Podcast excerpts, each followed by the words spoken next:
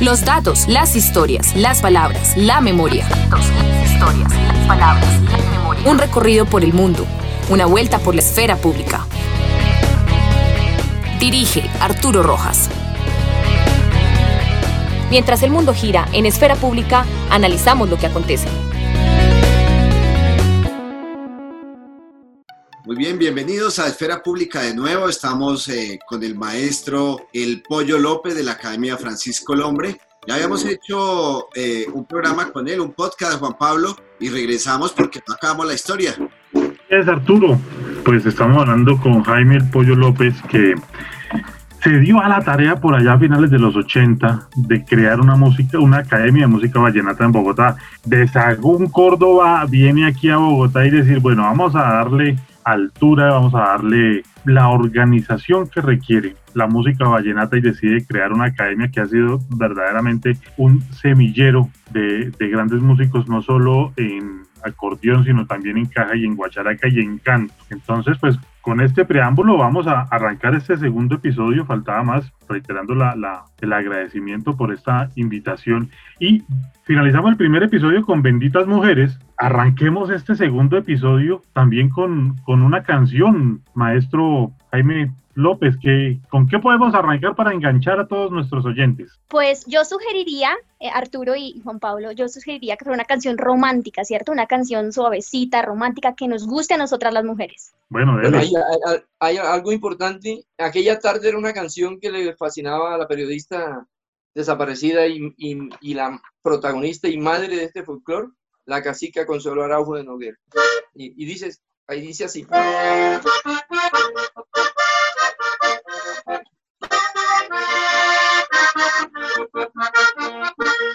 Ay, si un jardín le pidiera las flores, diría, diría, ella es la que se merece el capullo más tierno del día. Yo quisiera ofrecerte todo mi sentimiento, que lo más bello y puro que se puede brindar. Me pongo muy nervioso al sentir tu presencia, porque no me comprendes y tratas de olvidar. Y esa tarde, tarde de mi recuerdo, hiciste con ternura, te traigo el corazón. Más allá de la sombra y de la luz estoy, del rocío que se volvió canción. Más allá siempre estará mi voz, más allá de la sombra y de la luz estoy, del rocío que se volvió canción. Más allá siempre estará mi voz con mucho cariño para la cacique desaparecida. Muy bien, así iniciamos este segundo episodio de Esfera Pública con el maestro Jaime El Pollo López de la Academia Francisco Lombre. Continuamos entonces con la entrevista. Estamos hablando del 88. Diomedes recién lanza su regreso al Cóndor. El binomio venía con La Creciente. Oñate venía grabando con Caramba, se me olvida con, el, con un rey vallenato en ese entonces. Grabó con Emiliano también. Con Emiliano. Y en ese entonces no le llegaba un alumno, oiga, no es que, venga, enséñeme el cóndor herido, enséñeme la creciente, enséñeme el relicario de besos, ¿sí? La fiebre del momento, las canciones del, del momento. momento. el boom. Ahí, ahí estuvo el éxito del método. El método no es... A eso iba, permítame. todo el pedido que trae el alumno y no el método es decir, mira, Primero, para llegar a, ese, a esa canción, tenemos que pasar por estos parámetros, uh -huh. porque no vas a entender y te vas a enredar y puede que te dures. Si una, cuando lleguemos a esa canción, la sacamos en una hora. Pero si la quieres ver hoy, porque tú eres terco y no, y no, quieres, que, no quieres llevar el método, te puede durar un año sacándola. Como decían las abuelas, dos de agua por una de arroz. Eh, entonces dijo, no, entonces empecemos como usted dice, maestro. Ah, bueno. Ah, bueno, decía Rafa. Ah, sí. Bueno, entonces, un, un, poco para retomar tu pregunta, Juan Pablo, esos primeros alumnos, el, ¿cuál fue el cachaco, ese primer cachaco que, que pudo empezar a tocar el, el acordeón ahí en la escuela? ¿O cómo fue ese proceso? Le voy a contar una anécdota bien berraca. Resulta y pasa que yo escuchaba Radio 1 de RCN y entonces ahí dirigía un programa tempranito Guillermo Alfonso Mejía y, él decía, promocionaba panadería, promocionaba todo. Pero digo, el que tenga alguna idea de un negocio, me llama por el interno, entonces yo lo llamé. Me dice, vea hermano mío, no sabe la alegría que me da usted dándome esa noticia que usted ha fundado la Academia Francisco Hombre. Yo soy el primer alumno, yo soy, mejor dicho, yo soy el padrino de esa academia a partir de este mismo. Yo no lo, no lo conozco, más tarde le caigo allá y más tarde me cayó allá en el, me llegó a la academia en el carro. es decir, tu primer alumno fue un periodista. Yo lo, yo lo, veía muy grande a él, ¿no? Porque me respeto de usted, el periodista, el comunicador, era un, era, era, Guillermo Alfonso Mejía era una de las personas con una sabiduría sobre la música vallenata, él falleció y todo, en que en paz descanse, pero fue el que me, me, abrió, me abrió la Academia Francisco Lombre. Al otro día estaba sonando la Academia Francisco Lombre y al otro, en la otra siguiente semana se fue y se matriculó él y empezó a, a, a, hacer sus pinitos y tal. No, no fue muy constante, pero bueno, le gustaba y por lo menos tuvo un acordeón en sus manos. Pero le cuento que eso, esa academia era así. ¿Y estaba en el Quirigua en ese entonces, aquí en el noroccidente, en la localidad de Engativá? Aquí yo últimamente atiendo dos alumnos por clase. Allá me tocaba atender siete alumnos por, por cada hora de clase, porque era mucha la gente. La gente, la gente tenía empeñada los acordeones porque es que no había quien enseñara. La gente desempeñó los acordeones, los sacó, eso había cola. Mire, llegué a tener 80 alumnos en un mes. Y yo, solo, y yo solo porque le voy a contar otra anécdota. Resulta que la agrupación mía, no, cuando yo empecé a montar la academia, yo la, la, propuse como una sociedad con la agrupación, pero el día que la abrí, los, los, los compañeros no fueron, no, no asistieron y yo me quedé solo, entonces yo cogí y dividí. Los lunes caja, los, los martes guacharaca, el miércoles técnica vocal, el viernes y el sábado y el domingo, que me tocó trabajar hasta domingo casi cuatro años de seguido. Monté acordeón esos días. Pero usted dictaba todo, caja, guacharaca, técnica vocal, acordeón, todo. ¿Sí? Sí. ¿Solo? Por eso yo, yo me atreví a abrir la academia porque yo había sido guacharaquero. Cuando fui cantante, en esa época exigían que uno tocara guacharaca. Y a veces no llegaba el guacharaquero y estaba, me tocaba entonces de cajero y así y cantar. Y si, y si uno habla, Jaime, de, de, de, las dificultades, pues que toda empresa cuando emprende, valga la redundancia, pero cuando inicia una empresa, pues tiene algunas dificultades. Eh, creo que usted tiene una anécdota respecto a cómo inició, cómo, cómo fue ese primer acordeón, con el que inició su academia. Le voy a contar, eso fue, eso fue muy difícil porque, porque yo tenía un acordeón sencillito y entonces ya requería un acordeón profesional y tuve un apoyo de un gran amigo que porque yo sé que ninguno le presta un acordeón a nadie por lo costoso, entregarle 5 millones, 10 millones de pesos a una persona y que no vuelva, entonces me, Aníbal Matos, que es paisano también de Sagún, él me facilitaba el acordeón en el día, como la academia funcionaba en el día, y, me, y en la noche me tocaba irse a entregar allá donde él tocaba, en la, ahí en el Restrepo. Pero, pero el, Dios fue muy grande, me trajo muchos alumnos y, y, la primera plata que entró fue para reunir para comprar mi acordeón. ¿Los cachacos somos muy cerrados de oído? No, no, no, la gente de acá del interior, ya tenemos varios reyes del interior, tenemos a Beto Jamaica. Albertico que vive ahí en, en Santa Matilde, rey de 2006 aquí cerquita, sí, un gran amigo de nosotros. los cantantes de él fueron entrenados acá en la Academia Francisco Lombre. Él nos ha asistido muchas cosas, nos ha dado el maestro en el SENA. Y tengo muchos, muchos artistas, mucho, mucho apoyo. Hubo mucho apoyo, solidaridad de los amigos, los compañeros, los colegas. Los cachacos tienen buen oído. Y los boyacos, ¿no? tengo ah, entendido que, que, la academia tiene bastante estudiante de Boyacá. Los boyacenses son unas personas muy entregadas a la música, tanto mexicana y ahorita últimamente ya han adoptado más la música vallenata como patrimonio de ellos. Son muy excelentes, tienen buen oído, tienen buenos colegios donde, la, donde no le roban las materias de música básica. De hecho, eh, el Festival de Nopsa ya está cogiendo una trascendencia fundamental en todo el folclore vallenato. De hecho, el rey del año antepasado de 2018 fue Julián Mojica, acordeonero también nacido allá en Paz del Río. Y pues toda la historia que ha tenido el Festival de Nopsa es sin lugar a duda muy buena. Un vallenato muy preparado, él estudia música, maestro de música. Y entonces eso es lo bonito que la gente que ha estudiado acordeón acá en la academia se ha esmerado por seguir la carrera musical. Con las bases, mm. nosotros le damos todo lo que es armonía, acordes, solfeo, todo eso. Eso le ha servido mucho a la gente para que, para que se incaucen. Si no pueden pasar en otra carrera, pues sigan con la música vallenata. La música vallenata es un producto manufacturero de exportación. En vez de exportar tanta violencia, podemos exportar cultura para el mundo entero. Y de hecho, a eso iba. Mire, me, ahí acaba de dar la, la, la, frase, la palabra clave, exportar. La cantidad de extranjeros que están viniendo a participar en los festivales vallenatos, no solo el de Valledupar, sino en los otros festivales del interior del país o de zonas cercanas a Valledupar, es cualquier cantidad. Ojo a un muchacho mexicano que se llama Johnny Van Sánchez. No sé si ha tenido la oportunidad de escucharlo, pero ese pelado ripia acordeón lo que usted quiera. Le toca una puya, un son, un merengue y parece un vallenato más. Fue aplaudido en tarima por el propio, por el, por el maestro, el hijo de Colacho que va a ser un rey vallenato extranjero. Ya los tuvimos dos del interior del país, Betico Jamaica en 2006 y Julián Mojica 2018 y ojo a este pelado extranjero. Cuando ganó Julián Mojica, ganó también el, en, en aficionado, el, también un paisano de de Boyacá. Se trajeron los premios los boyacenses. Ah, hay que hacer una, una, una, un apunte.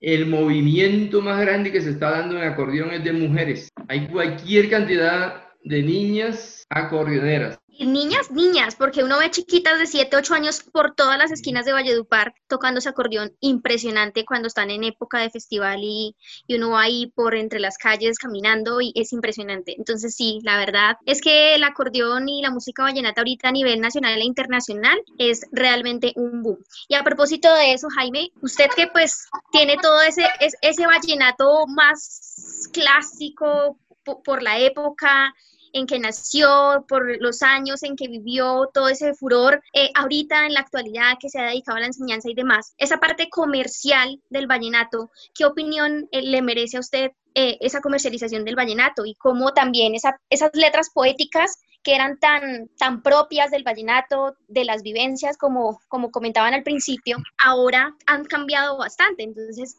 ¿qué opinión le merece a usted? Eh, el vallenato tiene una evolución muy, muy importante que es que hacen la fusión de un de cumbia, porro, eh, porro con paseo.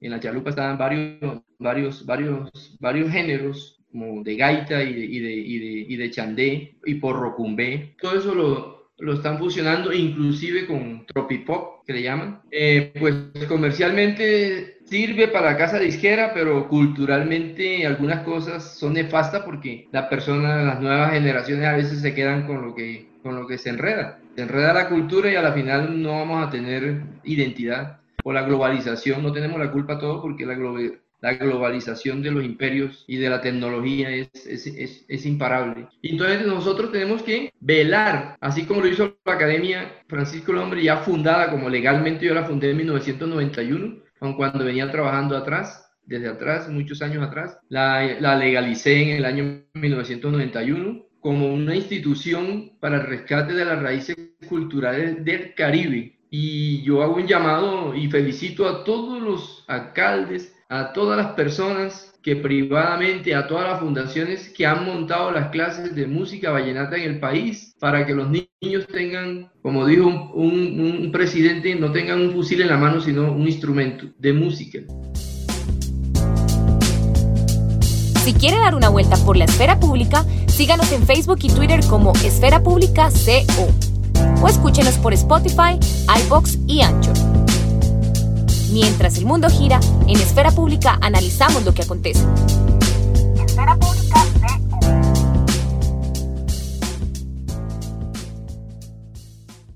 Valdría la pena en todo este acervo cultural, musical, rescatar esas raíces, sí, que los pelados de ahora vayan al origen de los cantos vallenatos, porque es que pasamos de metáforas, por ejemplo, eh, Onda Herida de, Rafael Escalona. Solamente me queda el recuerdo de tu voz como el ave que canta en la selva y no se ve. Como que uno escucha este sonido por allá, ¿sí? O pasamos de la diosa coronada de Leandro Díaz, ¿sí? A cantarle, a cantarle a un osito dormilón. Hágame el favor. Sí, sí, sí. Es que hay, algo importantísimo, que es que la gente antiguamente leía mucho. Uno lee para nutrir su, su memoria de cosas, de ideas, no para plagiar, no, para, para alimentar el cerebro. Entonces ya la gente no lee y ahora es copy-paste. profesor me pone a leer un libro, copio y pego y le paso eso allá al maestro y ya. A la gente leía mucho. Yo en mi caso personal, corroborando a la pregunta de la periodista Claudia López, yo leía mucho. Hay que leer a Neruda, a los poetas, a los poetas cubanos, ¿sí? Eh, y entonces la poesía como que le va hablando a uno y le va diciendo, hasta la misma Biblia. Yo lo leo como un libro de literatura. Ah, así es. Los pasajes de la Biblia, tú lees un pasaje, un versículo, lo que sea, ah, no, no, no metamos religión, pero te inspira, tiene, la, tiene la, el maná intelectual para uno inspirar y hacer versos nuevos, hacer cosas bonitas. Pero ya la gente no, el copy se, se formó ya eh, tus besos de chocolate, chocolate, chocolate, me gusta, me gusta, me gusta, me gusta, y puede durar media hora ahí la gente brincando y le pareció hermoso. Sí, y, la poesía, la poesía de los poetas Octavio Daza, Gustavo Gutiérrez, Gustavo Gutiérrez, Cabellos, eh, Freddy Molina. Imagínate. No volverán los tiempos de las cometas, cuando yo niño pisas media San Lorenzo, mariposa en la malena, su casa y en recuerdo. Eso, poesía que no vuelve. Eh, Jaime, a propósito de lo que pregunta pues Juan Pablo y lo que usted pues responde, eh, ¿qué opinión tiene del hecho de que la UNESCO haya declarado patrimonio inmaterial de la humanidad a la música vallenata? Claro, eso, esa, eso fue un, paso muy grande que, se lo debemos a la familia Araujo, a la cacica y a Fello, a maestro Felipe Hinojosa. Feliz Carrillo Hinojosa. Sí, ellos, ellos hicieron mucha gestión para que esto se diera, planteando parecido a algo de la conversación que hemos tenido el tema de hoy de, la, de rescatar la cultura y hacerla respetar a nivel mundial. Gracias a Dios, en ese año, creo que fue, el, no estoy mal, 2015, hubo la propuesta de la ONU reconociendo como, como lo inmaterial como el tejido inmaterial de la música de los pueblos en Colombia especialmente la música vallenata, que lucháramos por las estructuras de las raíces étnicas en, cada, por ejemplo, la cumbia tiene que una estructura especial, el paseo, el son, el merengue, y como ha habido tanto desplazamiento de la gente al desplazar los pueblos por la violencia que se ha presentado en nuestra nación, se ha perdido mucho acervo cultural. Desplazamiento no trae sino recogimiento de los artistas por allá una pieza de una ciudad cuando vivían en un pueblo haciendo arte. Entonces la UNESCO propone salvaguardiar el sistema musical melódico, armónico y rítmico del vallenato. No solamente que porque nos dijeron, no, que ustedes, qué berraquera, un aplauso porque, porque la UNESCO, la UNESCO declaró eso, eso como, como patrimonio inmaterial. No, que tenemos que tener en cuenta de que hay que luchar por las raíces étnicas para que no, se, no desaparezcan, que es la misma filosofía que tiene la Academia Francisco el Hombre en Bogotá. Y que, y que los de la nueva ola no saquen pecho por lo que hicieron sus antecesores, que esos fueron los cantos vallenatos, los cantos, eh, como se decía, que huelían a, mierda de ganado, que son los, Ah, a Oñiga Vaca, sí, más bien, para que no tengan que editar. Entonces, esos cantos son los que realmente valora la UNESCO, no de la nueva ola y no de, de los ositos dormilones, ni tanto me gusta, me gusta, me gusta. No, eso, eso no. Ah, sí, se les abona el esfuerzo que hacen por promover música y hacer cosas, pero eso realmente no son, no son los cantos vallenatos. Jaime, para amenizar un poco fragmentos de los cuatro aires vallenatos típicos eh, y reglamentarios en un festival, en un festival vallenato, un pedacito de un paseo, por ejemplo. Pero, perdón, hago una intervención antes de que Jaime toque. Eh, aprovechando, aprovechando lo que dice Juan Pablo, eh, Jaime, sus seguidores y nuestros seguidores de Esfera Pública eh, exalumnos y alumnos de la Academia Folclórica Vallenata Francisco Lombre no nos perdonarían si usted no toca un pedacito de su famosa canción Maquinita de coser, por favor. Para que, bueno, así mismo con esa canción le te están, ya hoy sábado es noche de parranda. El hecho que tengamos la pandemia de coronavirus no quiere decir que no parrandiemos, sanamente. así sea, maestro, mire, agua, así sea con agua Sí, esto va a derivar en una parranda, no sé por qué. Ah, no, eso sí, tenemos que, yo la verdad, esto es muy cortico para, para contarles todo el acervo cultural que tenemos a través de la Academia Francisco Lombre y modestia aparte, yo tuve la oportunidad de tener contacto con todos los reyes vallenatos de, desde, desde Alejo Durán, Miguel López, Luis Enrique Martínez, Calisto Ochoa. Con cada uno hay una historia. Y de hecho, un paisano suyo, Freddy Sierra, también fue rey vallenato. Freddy Sierra, familiar mío, sí, como no. pasamos muy, muy, cuando yo voy a Córdoba, él toca una tanda y, otro, y tengo otro primo Allen Flores también, mm. primo hermano que está por acá, por acá, por el lado del Valle del Cauca. también, también enseña, un gran maestro, estudioso de la música. Freddy también es el rey del porro, es lo máximo. Y él es el acordeonero de, de Poncho cuando va por allá. Hay que reemplazar a Emiliano. Paseo. Está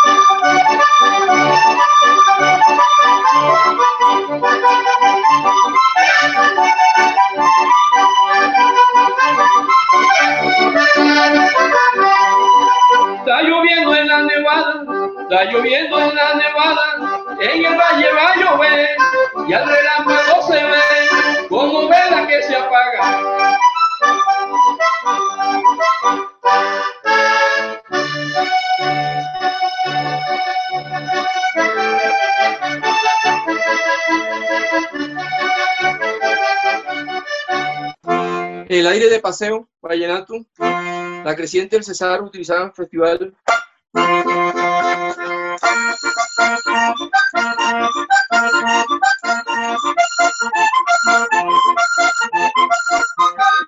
Está lloviendo en la nevada, está lloviendo en la nevada, y en el valle va a llover, y el relámpago se ve, como vela que se apaga, y no quieres condolerte de mi pena y mi pesar, me voy a tirar al César, para que me haga la corriente.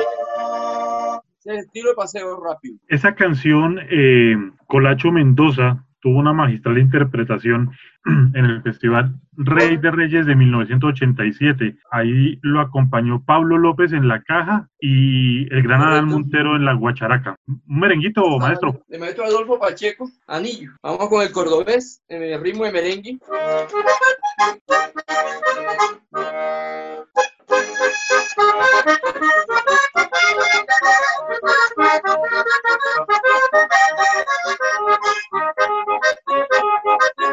Listo el pollo, ya está listo el pollo de la cuerda sabanera para el año entrante cuando haya concentración.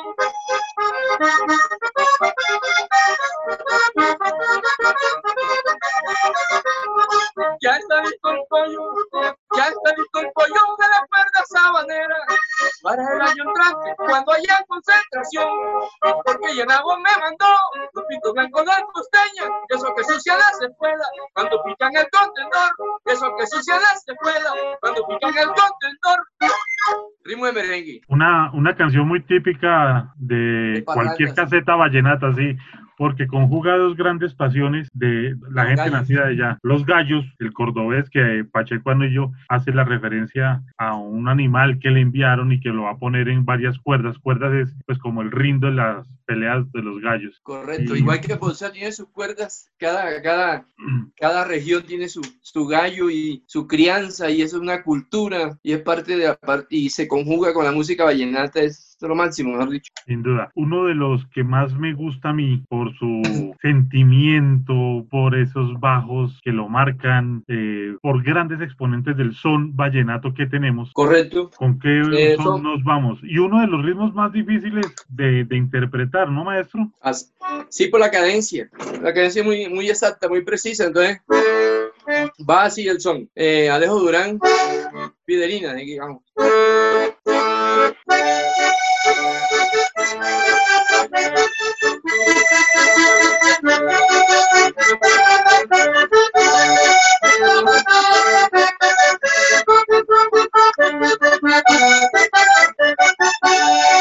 a coger mi acordeón para que escuchen mi rutina.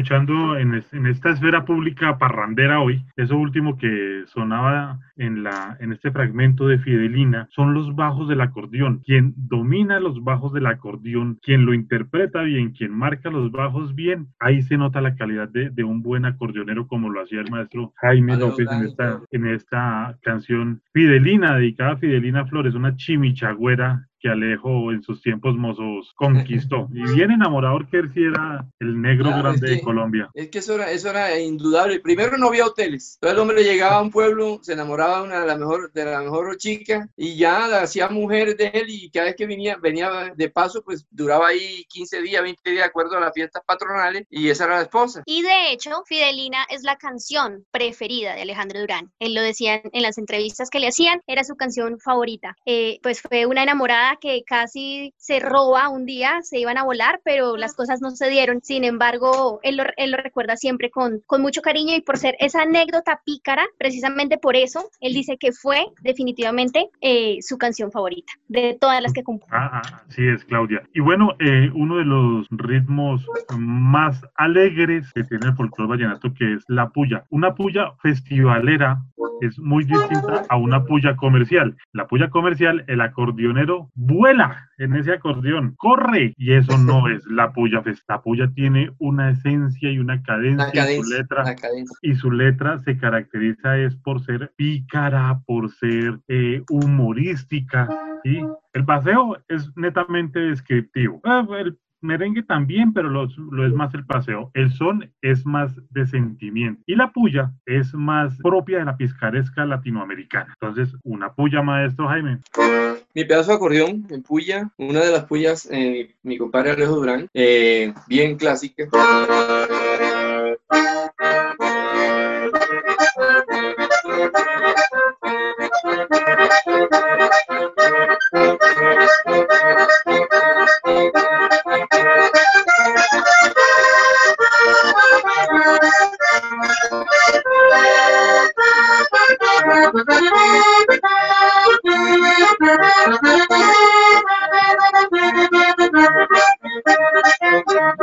Y este pedazo de acordeón, donde tengo el alma mía.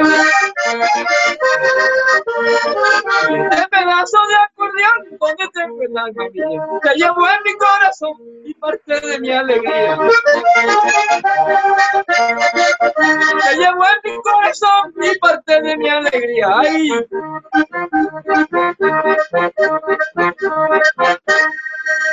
Pues esos son los cuatro aires, vallenatos, paseo, merengue, puya, eh, son y puya, tocados en ese orden en, en un festival vallenato para elegir a los mejores en su, en su categoría, Claudia. Juan Pablo, eh, Jaime, aquí para cerrar, Jaime ganó un, un festival, el festival, si no estoy mal, se llama Festival de la Flor de Madrid, El de Madrid. con una sí. canción que quiero que nos cuente cómo se llama. perdóneme, señora. Perdone, señora.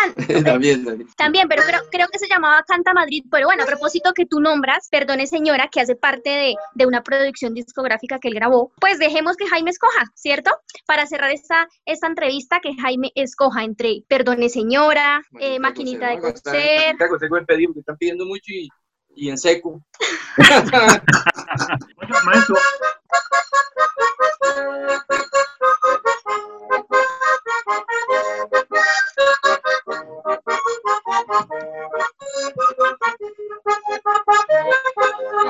Mi viejo barrio, mi viejo Guayabal, barrio querido, testigos de mi infancia, vagos recuerdos cabalgan por mi mente, y una cometa con una bola de cristal, y un trompo girando, bailando mi pensar, llamando a Guillo y Alfredo para jugar, tiempos de quimeras que ya no volverán, y aquel solar que consumió las horas se iba mi infancia y comencé a estudiar. Y mi mamá cosiendo de sol a sol para educar y poder progresar. Llamando a Guillo y Alfredo para jugar. Lejos de quimeras que ya no volverán. Maquinita de coser que quedó en aquel rincón, porque la vieja mía ya no puede ver. Allí quedó su vida, allí quedó su ser maquinita de coser que quedó en aquel rincón, porque la vieja mía ya no puede ver. Allí quedó su vida, allí quedó su ser. Todavía siente, todavía anhela, todavía anhela mi vieja de que yo sea un profesional. Para todos ustedes los periodistas, eh, Arturo Rojas y Juan Pablo, con mucho cariño, de la Academia Francisco Lombre, a Claudia López, también con mucho amor para ella y que Dios los acompañe y que traigamos la paz a nuestra nación. Muchas gracias, maestro. Realmente esta entrevista ha sido muy linda y para los que no somos muy conocedores del vallenato nos ha servido, es una, una escuela. Eh, bueno, Juan, Juan Pablo y Arturo, pues para cerrar también me gustaría que Jaime nos dé los datos de su academia, ¿no? Que nos cuente, eh, no sé, página web, teléfonos, donde la gente que está interesada en aprender en esta, la primera academia fundada de vallenato en el mundo, pues nos cuente cuáles son esos datos. En la academia la podemos ubicar con www.academiavallenata.com. El teléfono fijo de Bogotá, Colombia, es 247 94 95. Y, los, y el celular de la academia oficial es 317-426-7582. Entonces, en estos teléfonos también pueden eh, adquirir clases presenciales, pero también virtuales, porque usted nos decía que tiene alumnos a nivel internacional. Sí, tenemos alumnos a nivel internacional se les puede dar asistencia online. Y para ustedes, para ustedes tres, los invito apenas a bajemos la bandera de la activación de la academia nuevamente, que estamos en estos días, estamos en, la cuestión de la cuarentena, los invito a una parranda muy especial para ustedes, los periodistas. Muchas gracias, maestro. Muchísimas gracias, Juan Pablo, eh, nuestro periodista invitado a este podcast por eh, participar y acompañarnos con su sabiduría también aquí junto al maestro Jaime El Pollo López. Maestro, Claudia, Arturo, de verdad ha sido para mí un gusto participar de esta esfera pública. El ron lo pongo yo. El ron y la música la pongo yo. bueno. Gracias, gracias. Chao, chao. Chao a todos, gracias. Chao a todos. Voy a comer mi acordeón. Esfera Pública, 180 grados de información y 180 grados de análisis.